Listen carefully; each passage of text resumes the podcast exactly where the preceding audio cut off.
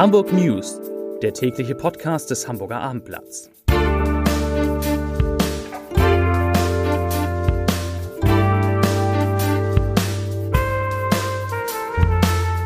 Hallo, moin, moin und herzlich willkommen. Mein Name ist Matthias Iken und ich verrate Ihnen, wieso die Impfpflicht gescheitert ist, weshalb St. Pauli zuversichtlich ins Spitzenspiel am Sonnabend geht und warum die große Wellness-Oase in Glinde nun erst im Juni eröffnet.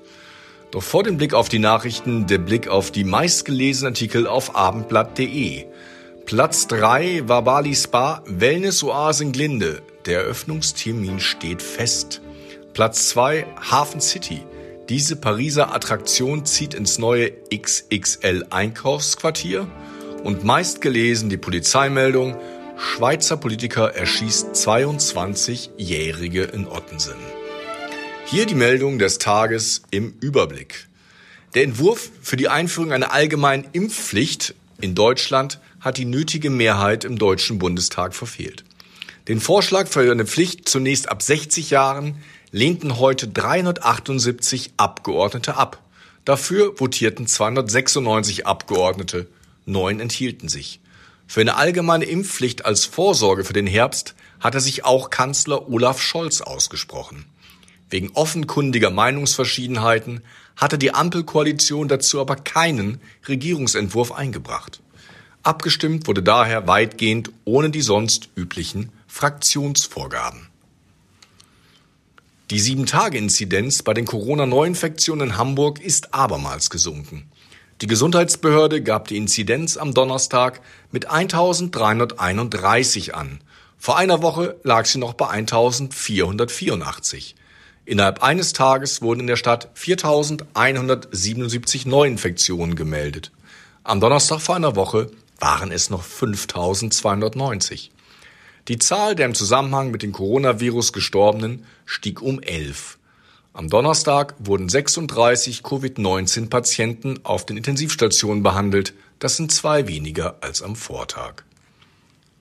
Trotz der zunehmend unsicheren Energieversorgung und der Diskussion unter einem Embargo von russischem Öl, Gas und Kohle hält der Energieversorger Vattenfall am Rückbau seines Kohlekraftwerkes in Moorburg fest. Wir arbeiten seit neun Monaten am Rückbau, auch destruktiv.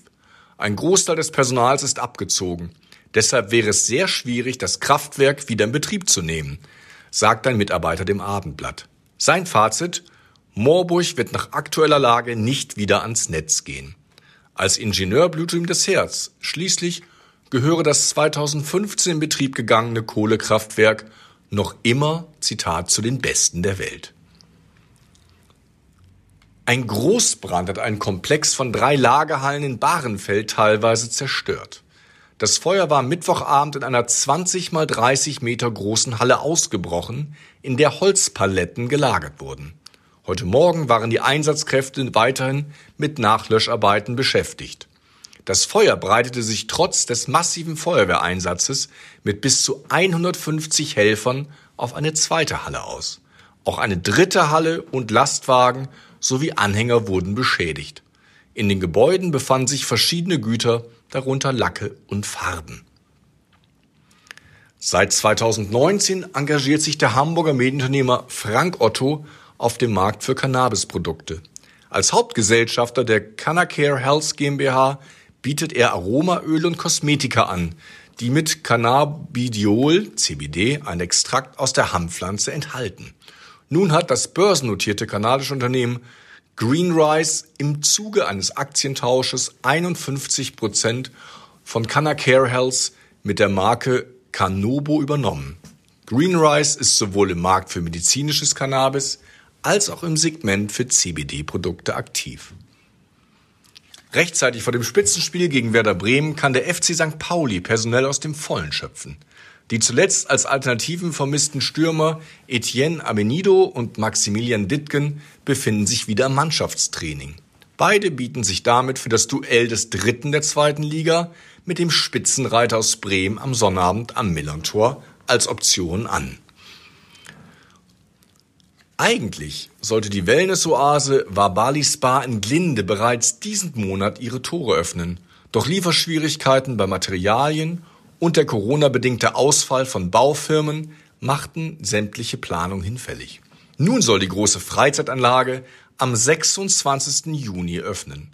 Zur Wellnessoase gehört ein Hotel im Stil eines balinesischen Dorfes. Das waren die Nachrichten des Tages.